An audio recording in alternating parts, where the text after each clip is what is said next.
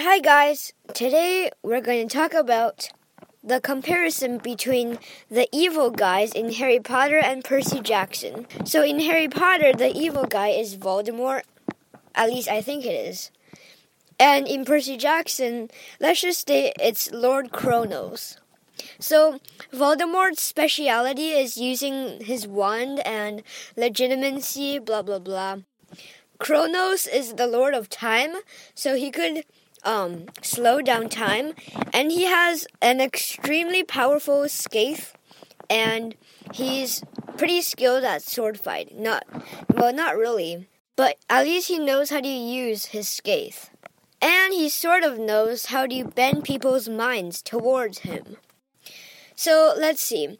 Voldemort can cast the killing curse, yes, and Kronos but Kronos can like slow down the killing curse, and then Kronos could go forward, and then Voldemort is slowly raising his wand to perform like a shield charm or something.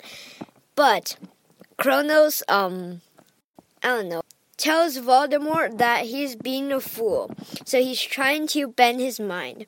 But Voldemort uses Legilimency and tries to possess him, and Kronos slashes his scathe, and the shield charm gets destroyed, and Voldemort is killed.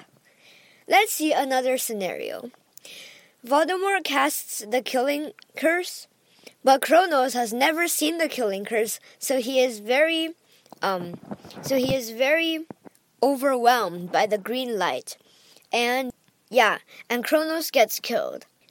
The third scenario is Kronos and Voldemort go to the underworld, and then they battle near Tartarus.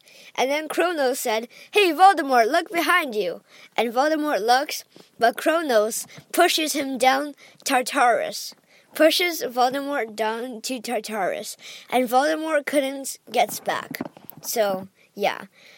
So I would say in general, Kronos is more powerful because uh, he could slow down time and pretty much everything else.